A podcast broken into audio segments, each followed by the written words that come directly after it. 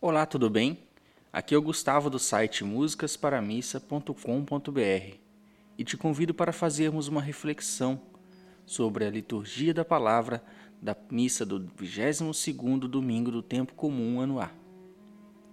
Vai para longe, Satanás. Tu és para mim uma pedra de tropeço, porque não pensas as coisas de Deus, mas sim as coisas dos homens versículo 23 do Evangelho de Jesus Cristo, segundo São Mateus, do capítulo 16. Estas foram as palavras que Jesus dirigiu a Pedro, quando este se atreveu a querer intervir no projeto de Deus a respeito do Mestre. Muitos protestantes se apoiam neste versículo para justificar ataques contra a Igreja de Cristo, sugerindo que Jesus chamou Pedro de Satanás e ponto, ignorando o contexto do Evangelho. Acontece que esse Pedro, que foi repreendido por querer defender Jesus a seu modo humano de pensar, na melhor das intenções, é o mesmo Pedro que há apenas alguns versículos antes Jesus afirmou isto.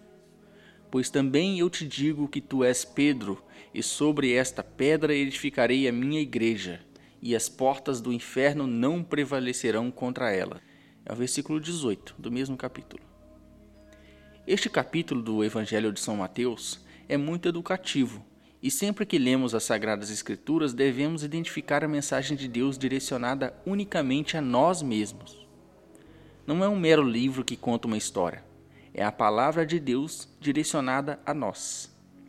Se formos na sequência deste capítulo 16, podemos notar essa simples ligação entre os acontecimentos. Primeiro, Deus revela a Pedro quem é Jesus e Pedro faz a mais bela profissão de fé. Os versículos 16 e 17, isso. Segundo, Jesus revela a Pedro quem ele será.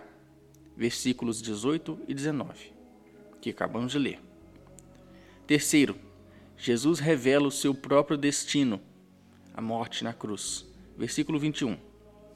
Quarto, Pedro repreende Jesus. Versículo 22. Quinto, Jesus acusa o pensamento mundano de Pedro, que não condiz com o projeto de Deus. Versículo 23. Sexto, Jesus explica aos discípulos que o verdadeiro discípulo renuncia-se a si mesmo e à sua forma mundana de pensar e agir e acolhe o plano de Deus, a cruz. Versículo 24. Sétimo, Jesus continua a explicação ensinando que a vida vale mais que as coisas mundanas versículo 26. Não sei você, mas me parece que um mínimo de meditação sobre a palavra de Deus, com a humildade consciente de que a palavra sempre é direcionada a mim, não tenho nada para falar sobre a Igreja de Cristo aqui. Na verdade, a única coisa que consigo pensar neste momento é que eu mesmo estou sendo repreendido pelo próprio Jesus Cristo.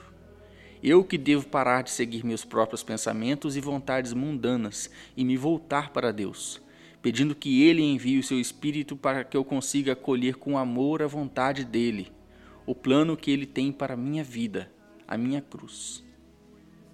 Apontar versículos na Sagrada Escritura para o outro na intenção de condenar, isto sim me parece coisa mundana de Satanás.